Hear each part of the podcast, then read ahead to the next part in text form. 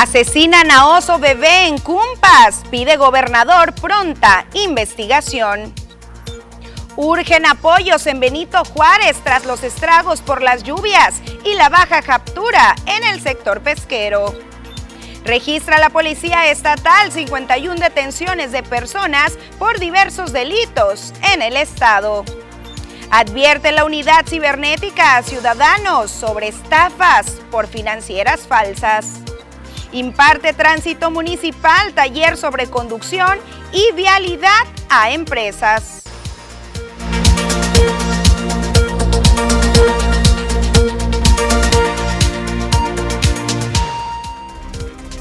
¿Qué tal? Muy buenas tardes, bienvenidos a la segunda edición de las noticias. Gracias por estar un día más con nosotros, ya martes 27 de septiembre, casi casi cerramos este mes y pasamos ahora sí al último trimestre de este año 2022 en el cual hay bastantes expectativas. Gracias eh, por estar aquí, te recuerdo que es muy importante para nosotros conocer tu opinión acerca de lo que estás viviendo en tu colonia, en tu comunidad, en el municipio donde nos estás observando. Hay diferentes métodos, uno de ellos es la línea de WhatsApp que aparece en tu pantalla, 6442-042120, activos también a través de las diferentes redes sociales. En tu favorita estamos presentes, Instagram, TikTok, Twitter y por supuesto completamente en vivo a través del portal Facebook Las Noticias TVP. Te invitamos a compartir esta transmisión como todos los días. También muy activos a través del portal tvpacífico.mx 24 horas del día, llevándote la información en el momento en que están ocurriendo los hechos. Y bueno, comenzamos con información de Benito Juárez y es que el panorama se encuentra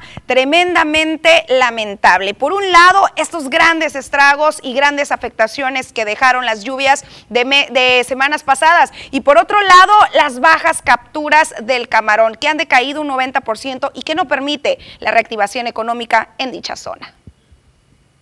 Como zona de emergencia, busca ser declarado el municipio de Benito Juárez tras los estragos que dejaron las lluvias de semanas pasadas, aunado a la baja captura que se ha registrado en el sector pesquero. Florentino Jusacamea Valencia, alcalde del municipio localizado al sur de Sonora, expuso que las afectaciones de los habitantes son severas, sobre todo para quienes se dedican a la labor de la pesca el clima no dejó eh, trabajar a, los pescadores.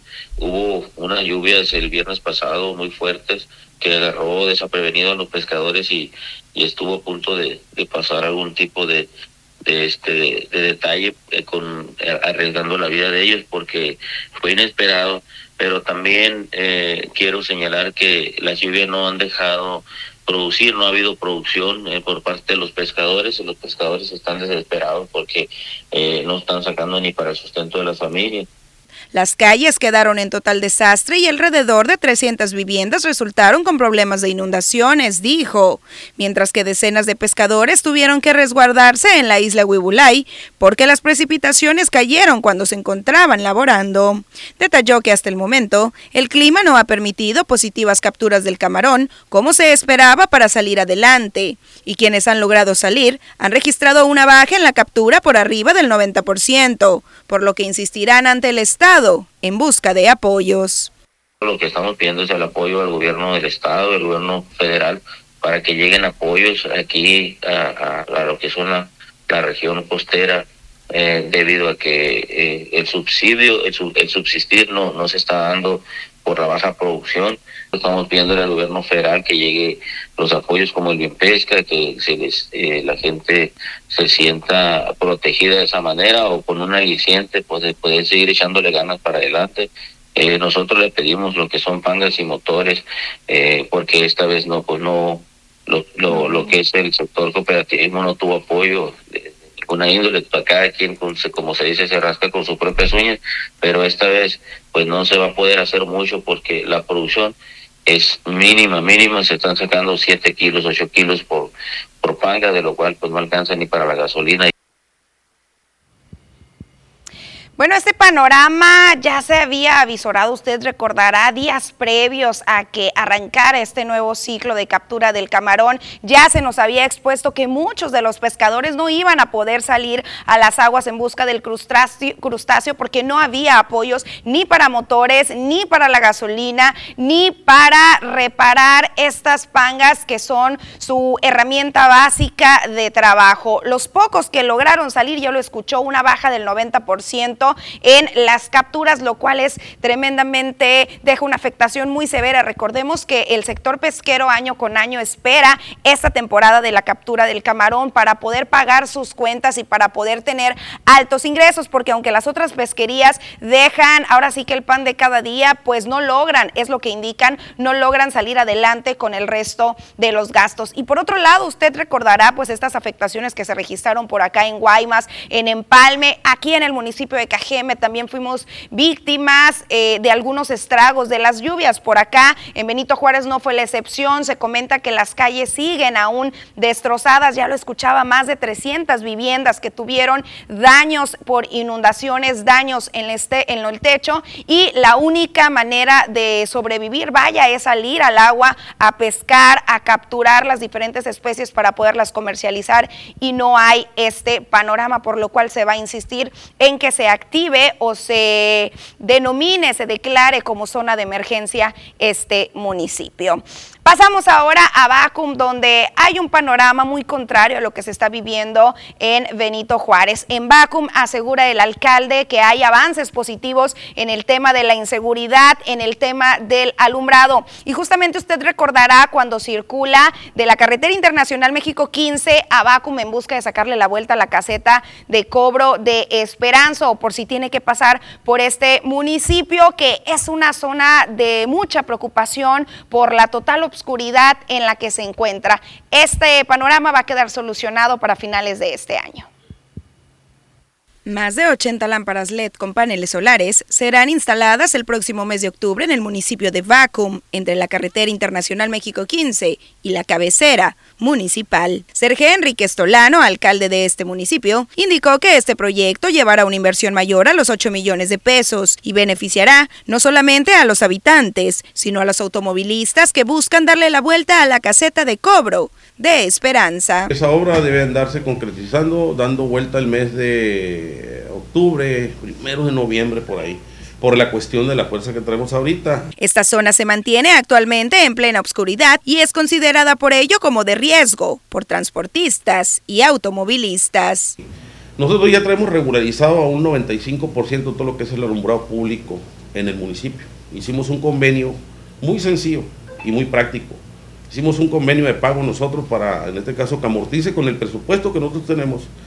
Rehabilitamos las lámparas, quitamos las lámparas que había de alto consumo, metimos alrededor de 700 lámparas con una inversión aproximadamente de 4 millones de pesos, de lo cual esa empresa nos ayudó en este caso para regularizar, para que la cuota que se le paga a nuestra Comisión de Electricidad baja eh, alrededor de 230 mil pesos aproximadamente y es el convenio que estamos para pagar esos mismos 230 mil pesos al cierre del ejercicio de, de la administración de lo cual no nos cambia el escenario en la cuestión presupuestal y tenemos regularizado el tema del alumbrado público, tanto en plazas como lo que viene siendo en las diferentes comunidades en el municipio de Valle. En busca de lograr la seguridad en general en el municipio y sus comunidades, además de en las escuelas, la seguridad también se reforzará, destacó, y se está instalando ya un nuevo cuartel de la Guardia Nacional, el cual trabajará con 100 elementos para coadyuvar con el déficit de los agentes municipales. Pues así el panorama eh, seguramente dará un giro de 360 grados el municipio, puesto que esta zona, recordemos, ha sido por ahí sede de algunos asaltos, de algunas situaciones que mantienen con preocupación a los automovilistas que tienen que transitar por esta zona. Un 90% de alumbrado ya en el municipio, por supuesto que es una cifra muy, muy destacable.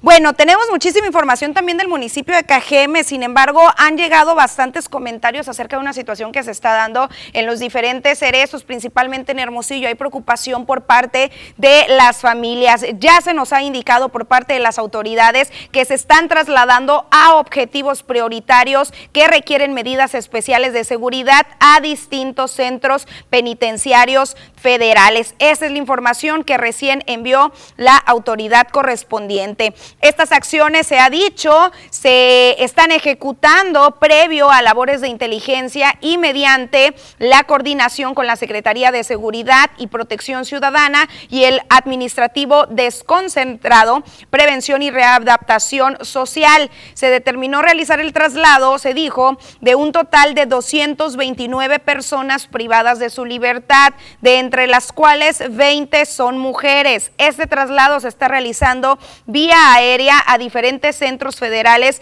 de readaptación social o cerezos de la República Mexicana. Esta acción se comenzó a ejecutar desde el día de ayer, lunes 26, momento desde el cual pues algunos familiares que no sabían qué es lo que pasaba, temían qué iba a pasar con sus familiares, van a seguir y siguen el día de hoy, martes 27 de septiembre y eh, se nos ha indicado que para materializar esta labor participaron elementos de la Guardia Nacional, de la Policía Estatal de Seguridad Pública y personal penitenciario. El Sistema Estatal Penitenciario de Sonora, a través del área de trabajo social, se encuentra contactando a familiares para notificarlos de dichos movimientos, es lo que se ha indicado. Por ello, eh, pues no se les avisó a las familias de manera previa, comenzó a circular a través de las redes sociales algunas fotografías de estos traslados y es cuando comienza por ahí la incertidumbre y la zozobra de las familias con el temor de si entre estas personas eh, que van a ser trasladadas está su familiar o no. Ya está esta información oficial, son más de 200 las personas, ya lo escuchaba, entre ellos 20 mujeres que han sido trasladados a diferentes cerezos. Ya lo escuchaba, ya que son objetivos prioritarios. Pues esa es la información que se ha dado en Hermosillo. Hay que mantener la calma y por supuesto cualquier información que nos llegue se las estaremos haciendo llegar de manera inmediata. Y bueno, tenemos también más información del municipio de Cajeme con el tema de bacheo. Hay bastantes preguntas al respecto, que si qué está pasando, que si cuándo va a llegar el alcalde, la maquinaria y servicios públicos a las diferentes colonias. Después de la pausa comercial le traigo todos los detalles.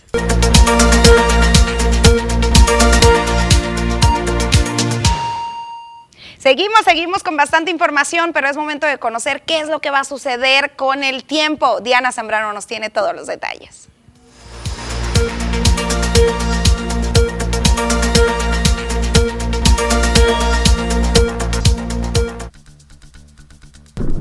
Hola, ¿qué tal y buenas tardes? Gracias por seguir acompañándonos y en este martes casi mitad de semana.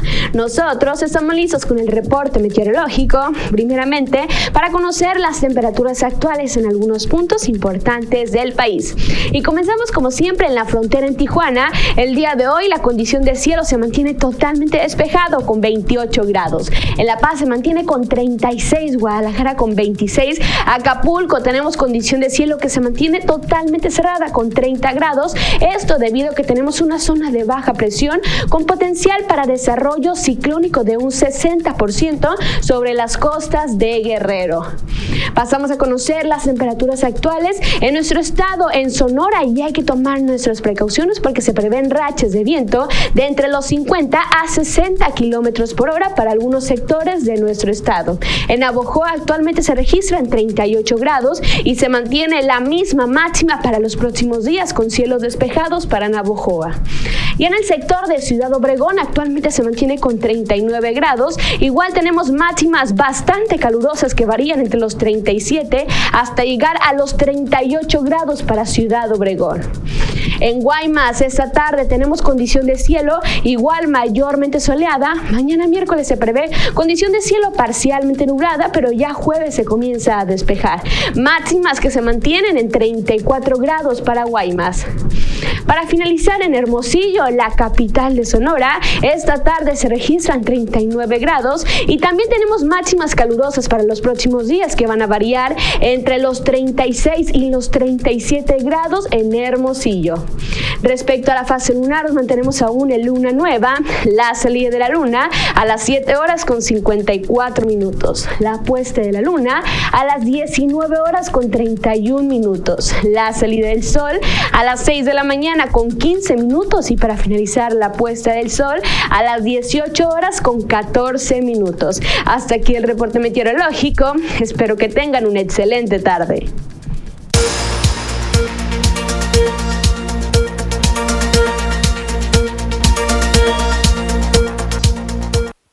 Momento de pasar una pequeñísima pausa comercial, pero regresamos con bastante información, así que no se despegue.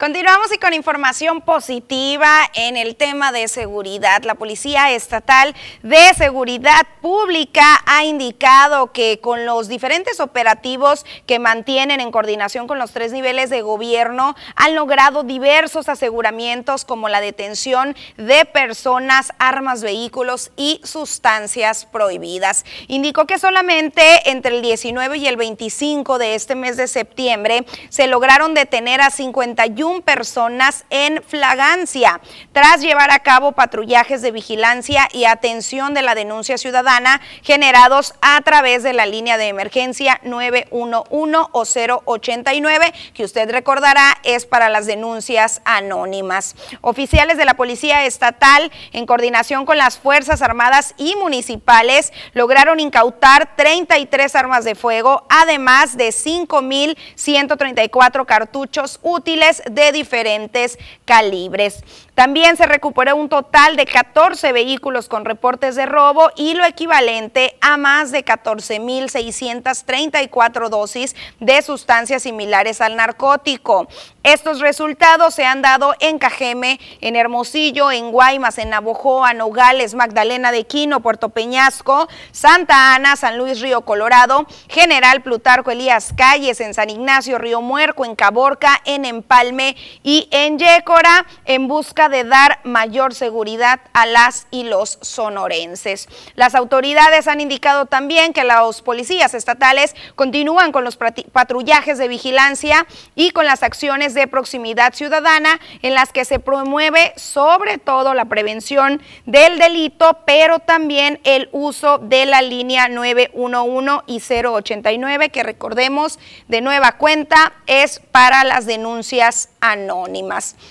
También, por otra parte, la unidad cibernética y sobre todo en busca de prevenir que usted sea víctima de estafas, la unidad cibernética de la Secretaría de Seguridad Pública, con base en datos de la Conducef, pues ha alertado ya que se ha detectado la suplantación de identidad de 15 instituciones financieras que se encuentran debidamente inscritas y formalizadas. Esto lo advirtió José Manuel Montaño Sánchez. El director de la unidad dio a conocer que de enero a mayo del presente año, 61 instituciones financieras se han visto afectadas por este problema de la suplantación de su nombre comercial, ya sea en su denominación, logo e incluso en algunos datos fiscales y administrativos. Y en las últimas fechas se han sumado otras 15 alertó que entre ellas están, por ejemplo, soluciones digitales que está Credit Pro y algunas otras financieras pues de renombre. Señaló que el objetivo de la suplantación de las financieras es engañar a quienes requieren un crédito y afectarlos económicamente utilizando indebidamente tanto su nombre como los logos, la razón social de las empresas a través de los medios de comunicación impresas y digitales. Recordó que los defraudadores están utilizando sin autorización la imagen corporativa y sobre todo estafando a la población. Es vía WhatsApp uno de los principales métodos utilizados para convocar a las posibles víctimas a quienes se les eh, pide algunos depósitos en cuentas bancarias señaladas y pues a cambio presuntamente se les darán un crédito que por supuesto nunca llega. Se recomendó que cualquier cualquier persona que esté interesada en solicitar algún tipo de crédito financiero evite contratar préstamos o créditos en los que se tengan que dar anticipos por cualquier tipo de concepto y que se aseguren que la institución esté registrada ante el sistema de registro de prestadores de servicios financieros. Si usted tiene alguna duda, ya sabe también que hay una línea telefónica que es la 01877 Ciber o 2423 7 o al correo electrónico ciberssp.sonora.gov.mx, a través de la cual usted puede, una, denunciar para alertar a las autoridades de lo que se está haciendo y dos, sanar cualquier duda al respecto. Y bueno, Pasamos ahora a temas de seguridad, pero de índole nacional. Y es que si presentan pruebas columnistas y articulistas, quienes eh, acusan al presidente de la República de estar creando un narcoestado o estado narcomilitar, ha indicado Andrés Manuel López Obrador que va a renunciar pero también recalcó que si no lo hacen deben disculparse. Esto lo anunció, lo declaró hoy en su conferencia de prensa. Dijo que el dinero de su gestión se debe al combate a la corrupción, la cual también ha alcanzado a la intelectualidad. Recordó cuando saludó a la mamá del Chapo Guzmán y dijo que por supuesto que lo volvería a hacer. No el saludo a la mamá de eh, Guzmán lo era. No, no, pues eso, eso lo volvería a hacer, ya lo he dicho, que respeto mucho a los adultos. Además, le tengo respeto a toda la gente. No, no, no, no, no, no. Pruebas. Si él presenta pruebas, yo renuncio. Pero si no presenta prueba, pues que ofrezca una disculpa.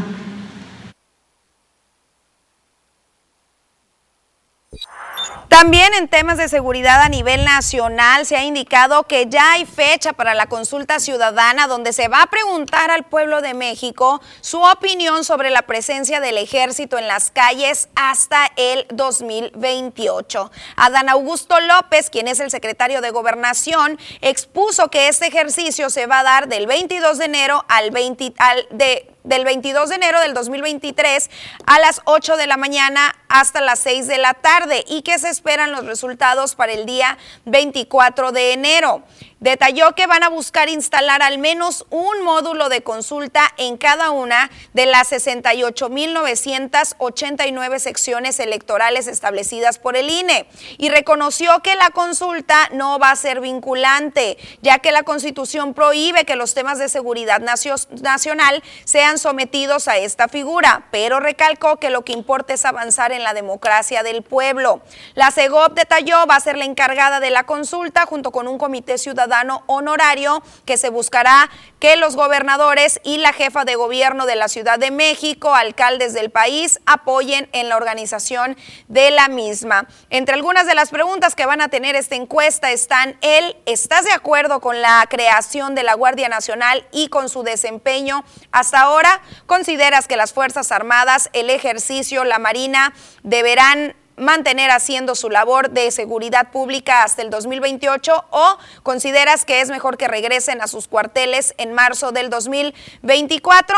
Adán Augusto López comentó que en caso de que no se apruebe en el Congreso la minuta que extiende el periodo de las Fuerzas Armadas en labores de seguridad en las calles hasta el 2028, en febrero van a presentar una nueva iniciativa de reforma que tome en cuenta la opinión de todos los ciudadanos. No se trata propiamente de una consulta, se trata de un ejercicio de participación social del cual la Secretaría de Gobernación, de acuerdo a lo dispuesto en el artículo 27 de la Ley Orgánica de la Administración Pública Federal, tiene las atribuciones para organizarlo, por lo cual en la tercera semana del mes de enero del próximo año se llevará a cabo una gran jornada en la que se preguntará al pueblo de México Pues mientras llega la consulta, me encantaría saber tu opinión y tu postura acerca de este tema. También estoy ya recibiendo mensajes porque regresando de la pausa comercial nos vamos con todo con Ponle el Dedo.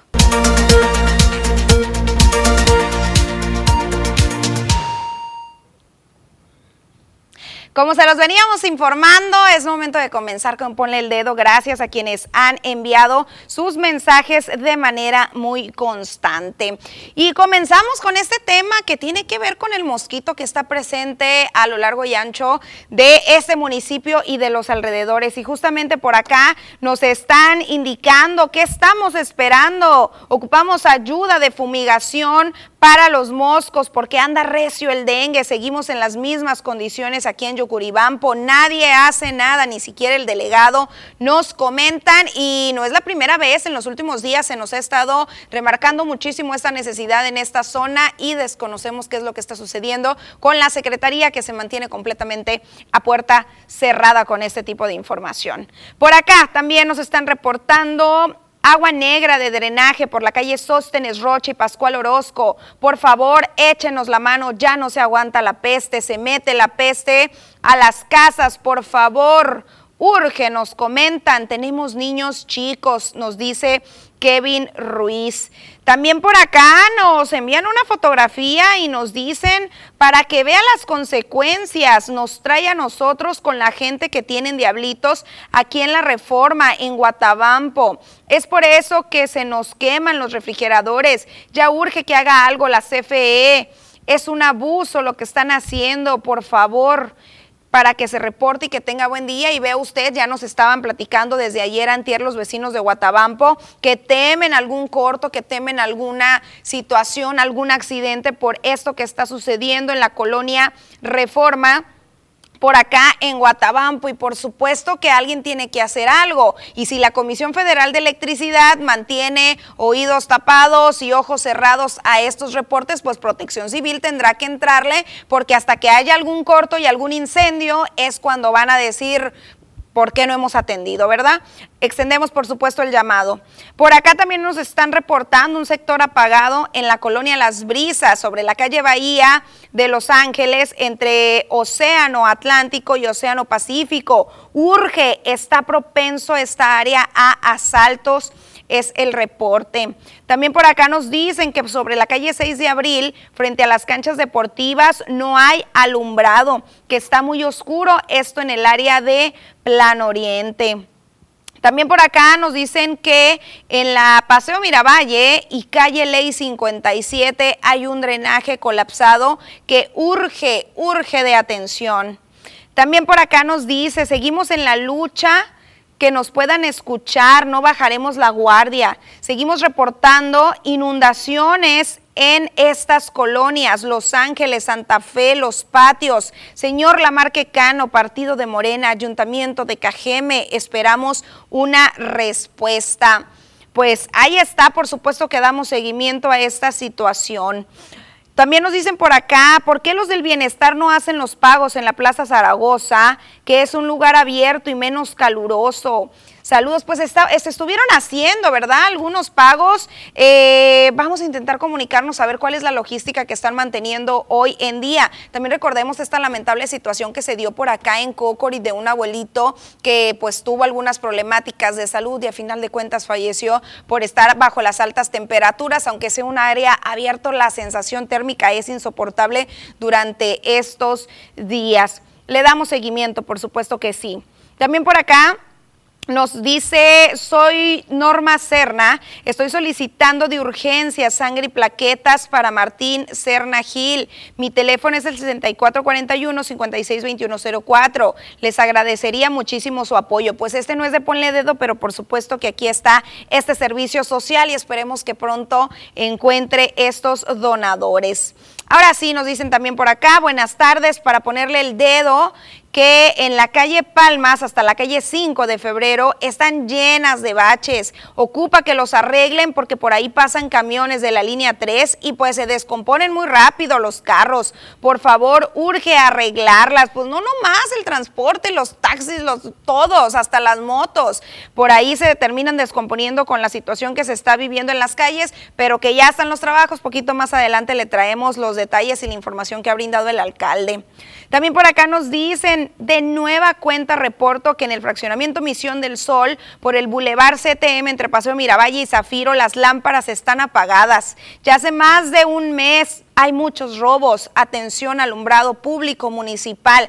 Y por cierto, recordemos la, información que les presentábamos ayer justamente, donde la Canaco ha dicho que se han disparado drásticamente el tema de los asaltos, el tema de los robos y estas áreas que se mantienen sin alumbrado son ahora sí que el área ideal para cometer este tipo de ilícitos y la Secretaría de Seguridad Pública y por supuesto servicios públicos, el ayuntamiento tienen que tener bastante, bastante atención en el tema. También por acá nos están reportando otro drenaje tapado por la calle Austrias, 1515 entre Paseo Miravalle y Austria en Villafontana. Ya tengo dos folios, 673953 y 675553. El reporte lo hice hace dos meses y no ha quedado solucionado. Tengo mi recibo pagado al día, nos comenta José María Martínez de Villafontana. Pues ahí está el reporte. También por acá nos dicen y nos envían una fotografía de lo que está sucediendo en Urbivilla del Real y nos dicen, tenemos drenajes tapados y hablo y hablo y nada, hay bastante aroma. Para que pasen el reporte, por favor, nos comentan. Es sobre la calle Avilés 4036 y pues vea usted aquí evidente el agua y no nos queremos imaginar eh, pues los olores que ha de expedir esta agua. También por acá nos dicen para pedir su ayuda por este medio y nos ayuden con la limpieza de la placita de Villafontana sobre la calle Versalles entre Escocia y Paseo Miravalle. Está muy enmontado, hay mucha basura y moscos. Andan los perros y los gatos tirando toda la basura. Espero y nos ayuden. Hay mucho dengue para el sur de la ciudad. Gracias a ustedes por su atención pues hay que cuidarnos, no queda más en lo que llega la fumigación y en lo que llegan las diferentes acciones de las autoridades, que recordemos que nosotros también tenemos que mantener nuestros patios y nuestras viviendas sin cacharros y eh, pues implementar estas medidas que ya sabemos, el mosquitero, de repente utilizar este, eh, pues eh, para los mosquitos y em, se me fue el nombre, bloqueador, ¿no? Este, em, producción repelente, miran, pues repelente para los mosquitos pues bueno, vamos a continuar con sus mensajes. Gracias por estar muy en contacto con nosotros y por confiar con nosotros en esta canalización de sus problemáticas a las autoridades correspondientes. Pasamos una pausa comercial.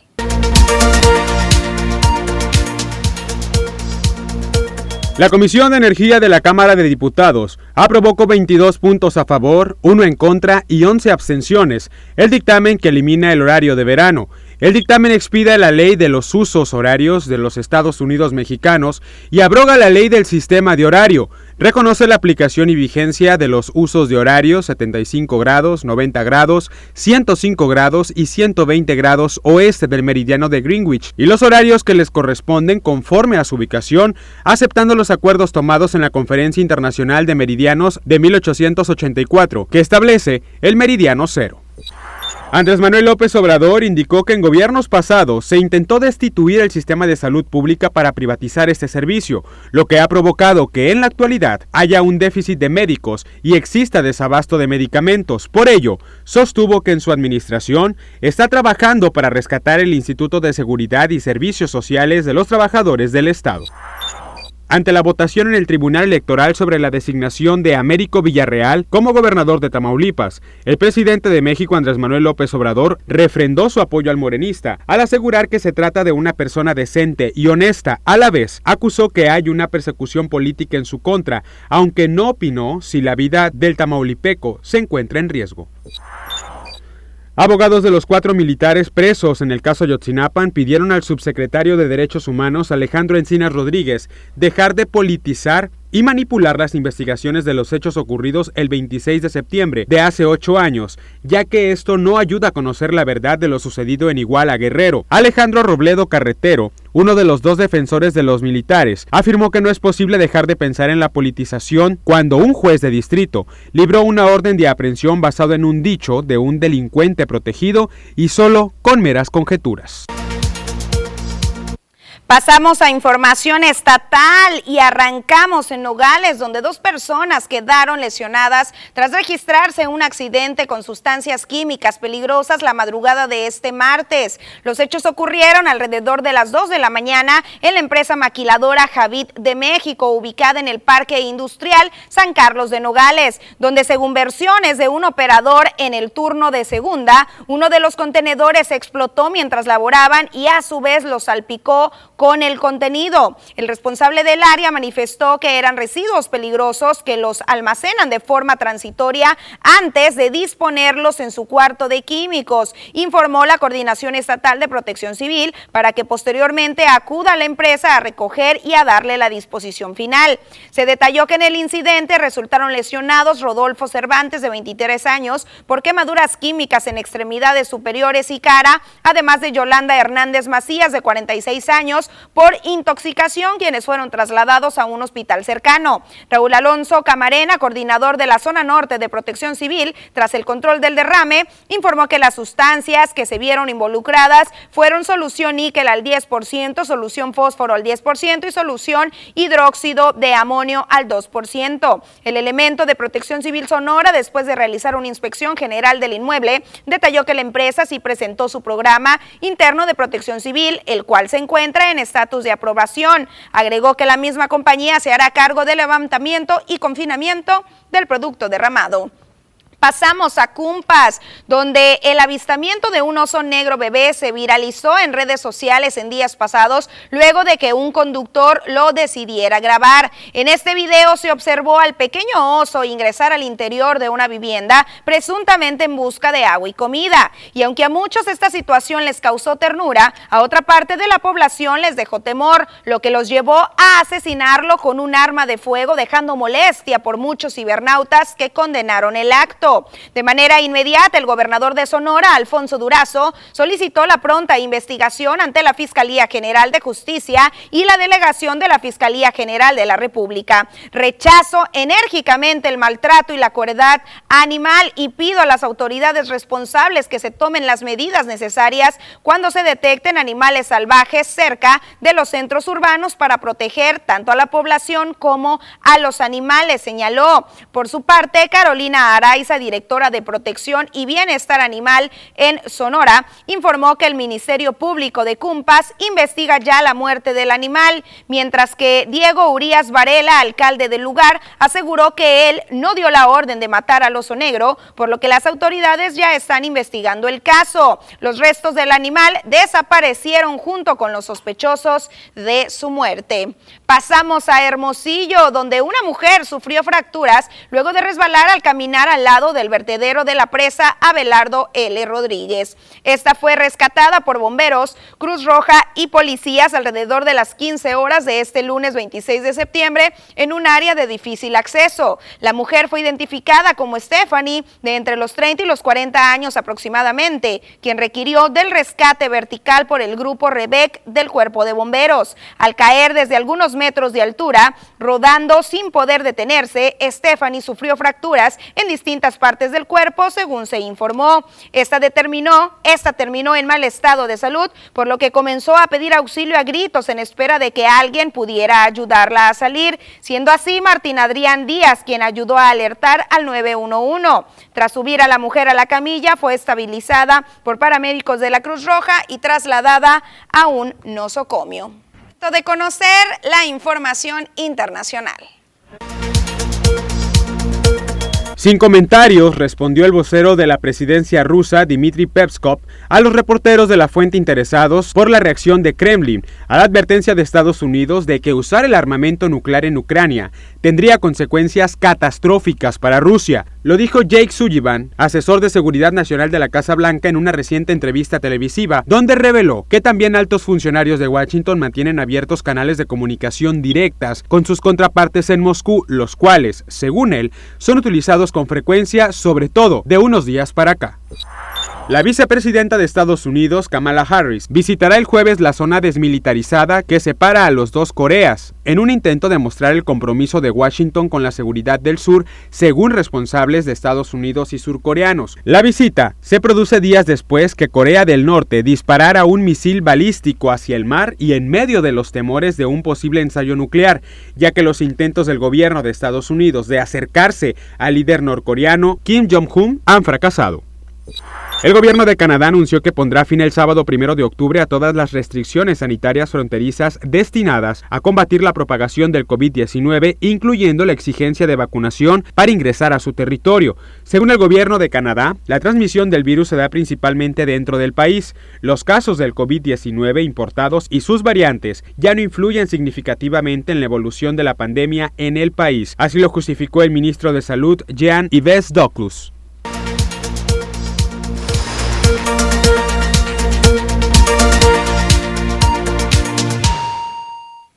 Estamos de regreso y para abordar temas de salud y sobre todo este tema que nos tiene a todos en ascuas en el sur de Sonora, el dengue y las acciones que se están ejecutando para combatirlas. Pero para que nos brinden todos los detalles, tenemos en línea telefónica al director de Prevención y Control de Enfermedades, Sergio Salazar, a quien saludo con muchísimo gusto. Muy buenas tardes. Muy buenas tardes, Susana. Eh, muchas gracias por el espacio y un saludo a todos sus radioescuchas. Gracias por atender esta llamada, lo comentábamos, hay preocupación por acá en el sur de Sonora después de que en Abojoa se está presentando por ahí un comportamiento inusual del mosquito transmisor de esta enfermedad. Así es, Susana. Mira, hay, hay una preocupación, como lo bien lo dices, por la población y por parte de los servicios de salud de Sonora también, y una ocupación que tiene ya varias semanas que nos tiene activos eh, atendiendo eh, tanto en Álamos, que tenemos aproximadamente unas 15 semanas con, con las acciones permanentes, y también en, en Abojoa. Este, son acciones que, si bien es cierto, ahorita estamos atendiendo por un brote, un brote eh, de tipo explosivo que tiene aproximadamente tres semanas en Abojoa, pero las acciones ya se tienen, eh, son permanentes en todo el año, ¿no? ¿Es normal esta presencia del mosquito durante esta temporada? ¿Así suele comportarse año con año? Mira, tenemos eh, un año eh, fuera de lo, del comportamiento que hemos tenido eh, por dos situaciones. una, bueno, son años para el dengue y este tipo de enfermedades son años cíclicos. Sin embargo, fue un comportamiento no habitual. Recordaremos todos que tenemos más de dos años y medio eh, reaccionando eh, a las indicaciones por la pandemia de COVID-19 y, esto también eh, pues eh, apoyó muchísimo a que no se presentaran casos, toda la situación de disminución de movilidad de las personas, el aislamiento, el permanecer en casa, todo eso también fue algo que, que ayudó bastante. Sí se presentaron casos, pero no, no de forma como las estamos teniendo ahora y esto pues se ha intensificado en los últimos días, sobre todo con las anteriores lluvias que, que se han presentado. Así es. Ah, Sabemos de la preocupación que se mantiene, pero bien lo ha dicho usted, sobre todo hay que eh, anteponer el tema de la ocupación. Mientras la autoridad hace lo suyo, que por supuesto platíquenos un poquito de las acciones que realizan, pues también está el llamado a la población a que nos unamos y participemos también en lo que nos corresponde, que la principal acción es el tema del descacharre. Híjole, acabas de dar uno de los comentarios más certeros eh, que han tenido los medios de comunicación, lo cual agradecemos porque es precisamente ese el apoyo que solicitamos de la población. Si bien es cierto, los servicios de salud de Sonora atienden eh, los casos una vez que se detectan y se hace eh, acción, se realizan acciones dirigidas a los casos probables o los casos confirmados, pero una vez que se establecen los diagnósticos y el resto son eh, eh, de manera permanente nebulizaciones espaciales, que es cuando ven el, carrito fumigando. Sin embargo, déjame comentarte y le comentamos a todo el, auditorio, el 90% de los espacios propicios para que se reproduzcan los moscos, es decir, los criaderos, el 90% de estos son eliminables desde el hogar, desde los moradores. Es decir, tenemos que criaderos que, pueden ser desechados, otros de plano eliminados, y únicamente el 10% son los que pueden tratarse con algún tipo de insecticida. Y estos son sobre todo contenedores grandes donde almacenamos agua, donde también podemos tenerlos eh, perfectamente tapados. es un tema eh, que está en nuestras manos. El 90%, insisto, son tratables y eliminables y puede ir desde una corcholata, una ficha en el patio que se nos quedó de la carne asada y le llegó agüita, pues es el espacio propicio para que se pueda reproducir el mosquito del dengue.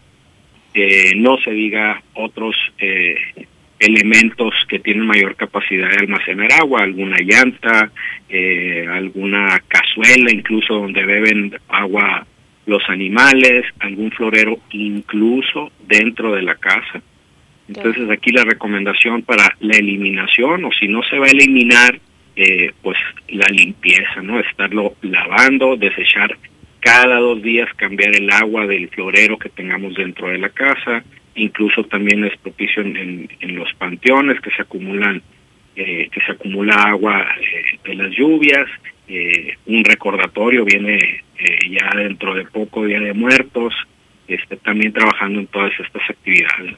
Claro, y es que también se ha comentado mucho que el carrito fumigador pues eh, mata nada más a los animalitos ya adultos, sin embargo pues esa que está por allí en, en las ovitrampas, eso que está en estas corcholatas, pues al siguiente día ya andan por ahí haciendo de las suyas y una vez pues eh, ya con este padecimiento pues hay que acudir de inmediata, de manera inmediata a un médico y no automedicarse. Exactamente, Susana, mira, lo comentas muy bien. Eh, de nuevo, eh, la, la nubecita esta de, fumigación, la nube que hace el insecticida cuando se está rociando, dura aproximadamente entre 15 y 20 minutos eh, en el ambiente. Y esto si no hay corrientes de aire, si no hay una barrera física como una barda, una pared grande, no es que el, el la nube eh, de insecticidas se ande colando por todas partes y en efecto va a matar al mosquito adulto, el mosquito enfadoso, el que anda volando, el que pica, el que transmite el dengue.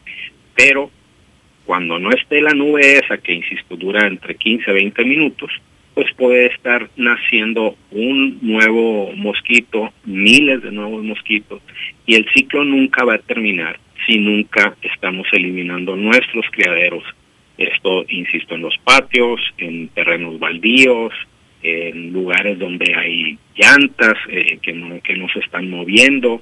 Eh, entonces aquí es donde hacemos el, el llamado a la, población. Y sí, en cuanto identifiquen eh, si fueron expuestos, si empiezan con alguna sintomatología, pues acudir a los servicios de atención eh, de manera oportuna. Por supuesto. Pues muchísimas gracias. Por supuesto que nos sumamos a estas medidas de prevención y precaución contra el dengue mientras la autoridad también hace lo suyo. Que tenga una excelente tarde. Gracias, Susana. Buena tarde. Es momento de pasar una pequeñísima pausa comercial. Regresando, tenemos visitas por acá y Poncho Insunza ya está listo. ¿Qué tal amigos de las noticias? Bienvenidos a la información deportiva. El día de hoy aquí en las noticias con una visita muy pero muy especial.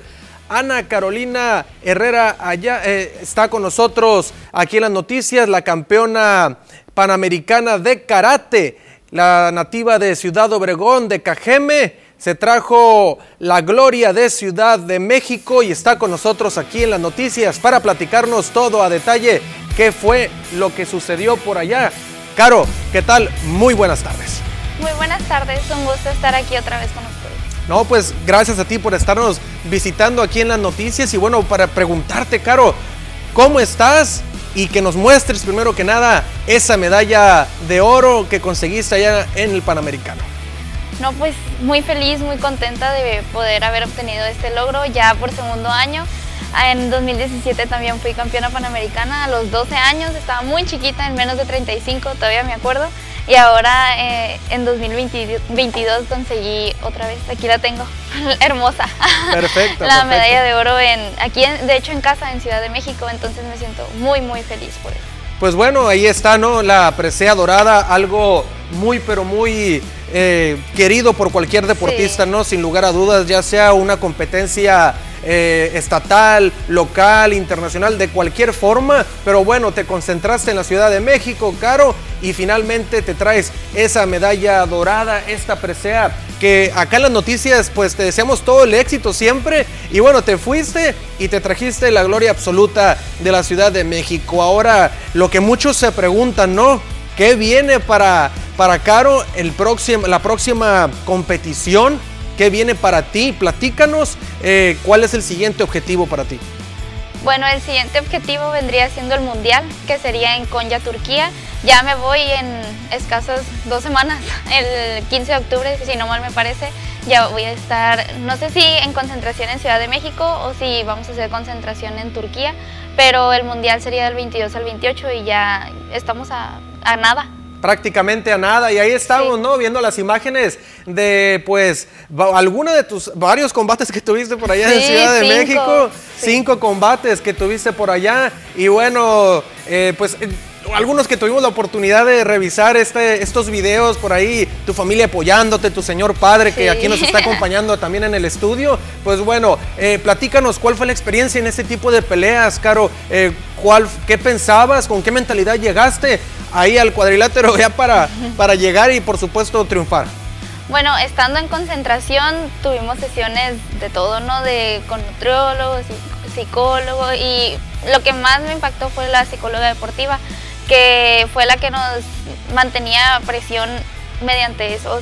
O sea, nos decía como, no, pues imagínense en el podio, imagínense en su último comité, en su última, en su última pelea en la final. Entonces siento que eso, eso fue lo que más me ayudó para terminar ganando el Panamericano, ¿no? Y me dio mucho gusto porque, en, de hecho, ahí estamos viendo la final y fue final México-México. Entonces, eso me habla de lo buen nivel que tenemos aquí en México. Por supuesto. Y pues no, pues muy contenta de todo lo que vivimos allá. Fue una concentración muy, muy difícil porque pues mucho tiempo fuera de casa, en sin, eh, bueno, sin la escuela presencial, la tomaba virtual, pero igual pega. Y pues, pero es una experiencia única y pues yo sé que no todos los deportistas van a vivirla. Sacrificios, ¿no? A final de cuentas, ahí está la recompensa.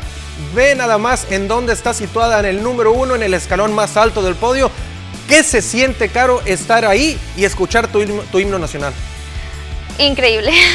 bueno, cuando estás ahí es una experiencia única, escuchas el himno nacional y a mí me ha tocado ya dos veces en Argentina se sentía la presencia de México. Y me da mucho gusto que aquí, estando en México, conseguimos la Copa, la Copa Panamericana. Nunca la habíamos logrado y ahorita estando en casa, México logró llevarse, si no mal recuerdo, alrededor de 11 medallas de oro.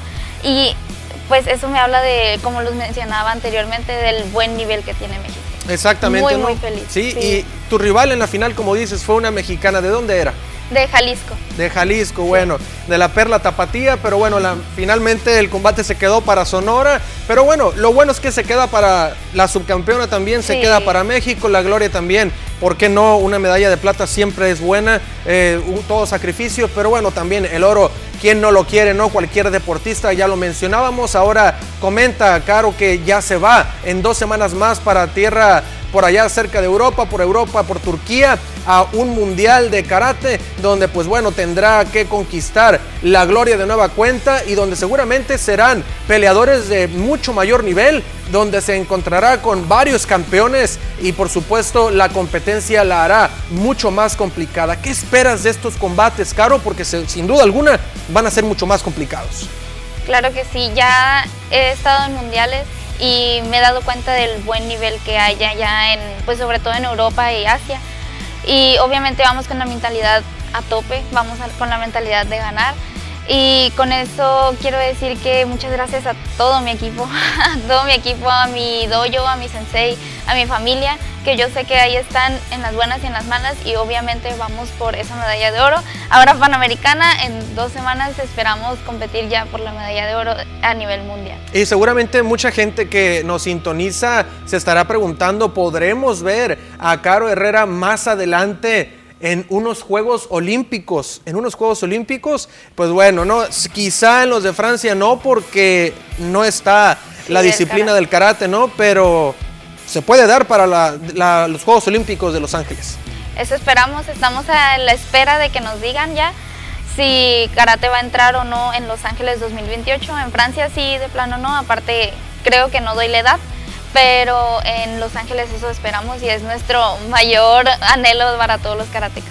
No, perfecto, Caro, pues muchas felicidades, te deseamos todo el éxito del mundo allá en Turquía. Antes de despedirnos, pues si gustas enseñarnos tu medalla para las cámaras de TVP, Mi favorita. tu medalla. La verdad me gustó mucho más esta medalla que la de Argentina. Aparte pues es la de casa. Es la de casa, pues ahí está la medalla panamericana, la medalla de oro conseguida en la Ciudad de México para Caro Herrera. Y bueno, felicidades Caro, mucho éxito, que Dios te bendiga y que ojalá traigas de nueva cuenta la- los mejores resultados para Cajeme y para México allá en el Mundial de Turquía. Muchísimas gracias, un gusto otra vez estar aquí con ustedes. Perfecto, muchas gracias Caro. Con esto amigos de las noticias, nosotros llegamos al final de la información deportiva el día de hoy. Quédese con más información aquí en las noticias.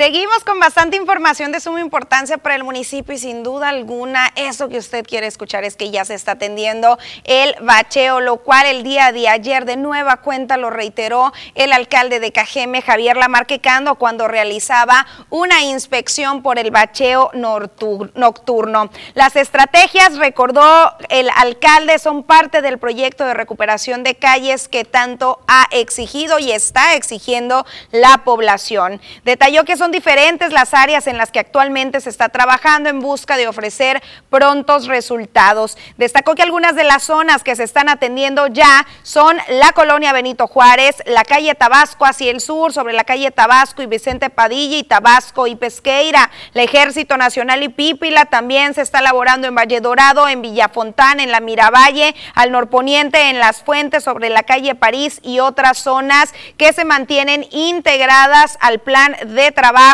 que dejará en algunas semanas más la, eh, el tránsito, el tránsito seguro y óptimo por las calles de este municipio. También estamos trabajando acá en la calle Tabasco, la calle del Ejército Nacional, en fin, en diferentes lugares de la ciudad para eh, ir cubriendo pues, los hoyos que hay, los baches y también ah, estamos dedicando recarpeteo y aplicación de carpeta eh, nueva en algunas calles. Estamos trabajando acá en la Vito Juárez, eh, estamos trabajando acá en la Tabasco, en la parte sur, allí en el crucero de Tabasco y Pesqueira, vamos a empezar a trabajar también en Tabasco y Vicente Padilla, estamos trabajando en Ejército Nacional y Coahuila, eh, en la elevada acá en la calle colonia Vicente Real, en el sur.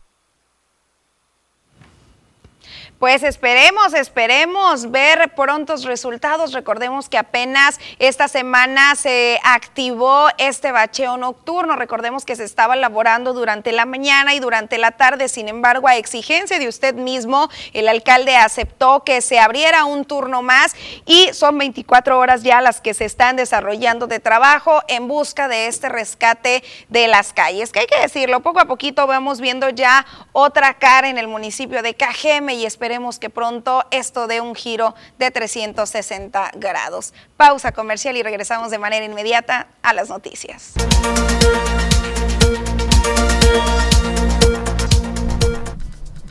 Hola, ¿qué tal? Y buenas tardes. Gracias por seguir acompañándonos. Hoy platicaremos sobre un concepto que estoy segura que han escuchado, pero sin embargo a veces no sabemos específicamente a qué se refiere. Platicaremos sobre los años luz. Este concepto es una unidad de distancia que se utiliza en la astronomía y equivale a la distancia que recorre la luz en un año. Y para medir la distancia de la mayoría de los cuerpos del espacio, usamos los años luz. Su valor se puede hallar multiplicando 300 mil kilómetros por segundo, o sea, la velocidad de la luz por 365 días, la cual es la duración de un año, y después por 86 mil 400, los segundos que tiene un día, y el resultado es casi 9 billones y medio de kilómetros. Por lo tanto, ahora sabemos que el año luz equivale a la distancia que recorre la luz en un año. Y Y como dato curioso, la estrella más cercana a la Tierra aparte del Sol es la próxima Centauri, que se encuentra a 0.2 años luz. Una nave espacial viajando a la velocidad de un avión comercial a unos 900 mil kilómetros por hora tardaría más de 5 millones de años en llegar a esa estrella. Hasta aquí el dato del día de hoy. Espero que tengan una excelente tarde.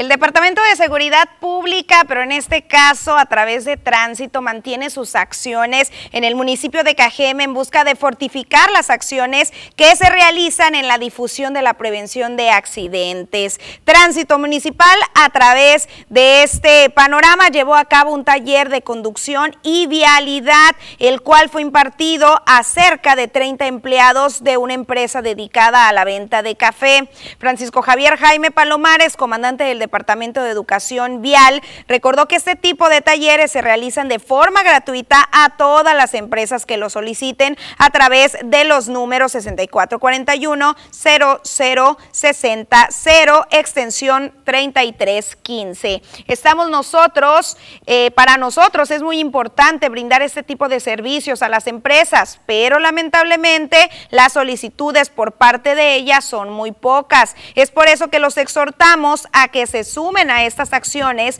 que tienen como único fin beneficiar a las y los ciudadanos para reforzar sus conocimientos de vialidad y así poder prevenir accidentes. Señalamientos, semáforos, franjas, límites de velocidad, prevención de accidentes, el respeto a los vehículos de emergencia, el reglamento de tránsito del Estado de Sonora y de Cajeme fueron algunos de los temas que se impartieron como parte de este taller. Añadió que se abordó además un análisis reflexivo sobre la importancia de no conducir bajo los efectos del alcohol o alguna sustancia ilícita en contra de la salud al ser factores de alto riesgo y que pueden dejar un accidente fatal. Hacemos un llamado también a la sociedad en general a que acudan los días sábados de 9 a 11 de la mañana al edificio de la Secretaría de Seguridad Pública, al área de educación vial, donde se están impartiendo estos cursos de manera gratuita. Y si usted tiene pues alguna empresa, sobre todo con repartidores o algún tipo de conductor, hay que enviarlos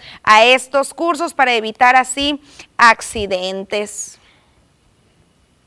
Y bueno, también en temas de salud, el COVID-19, que sabemos que estamos muy relajados ya con el uso del cubrebocas, sigue haciendo de las suyas y solamente del 18 al 24 de septiembre se confirmaron 115 nuevos casos. De manera muy afortunada, no se dio ninguna defunción al respecto. La institución médica detalló que los municipios con más casos son Hermosillo con 74, San Luis Río Colorado con 14, Cajeme con 9, Caborca con 6, Nogales con 5, Agua Prieta, Altar, Cananea, Empalme, Magdalena, Navojoa y Pitiquito con uno cada uno.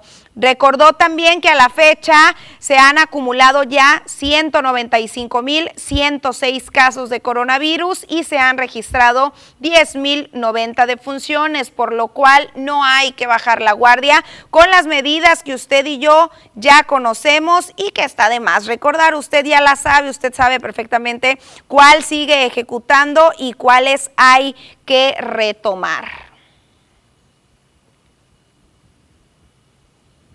Y bueno, seguimos con la lectura de sus mensajes. Por acá nos están solicitando un servicio social, una solicitud de sangre para eh, el señor Enrique Val, que se encuentra en el Instituto Mexicano del Seguro Social. Nos extienden que se requiere sangre O positivo y ahí en su pantalla están los números de contacto si alguien se quiere sumar en apoyo a quien hoy lo necesita.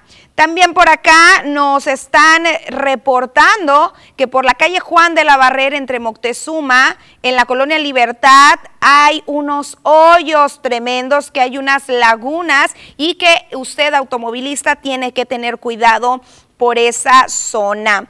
También por acá nos están eh, pues solicitando que le preguntemos al alcalde cuándo van a empezar a arreglar las calles de Villafontana, que están intransitables. Parece que estamos en un pueblo, mucho polvo, por lo tanto muchas alergias. Queremos respuestas, Javiercito.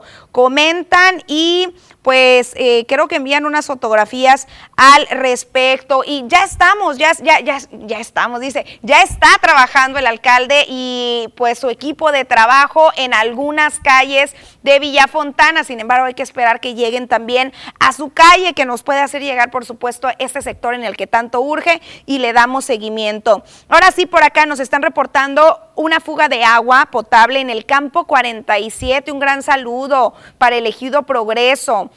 Eso por la calle Lázaro Cárdenas entre Adolfo López Mateos y el Dren, que mire usted esta problemática, pues ya lleno de lodo de agua que está expidiendo esta fuga.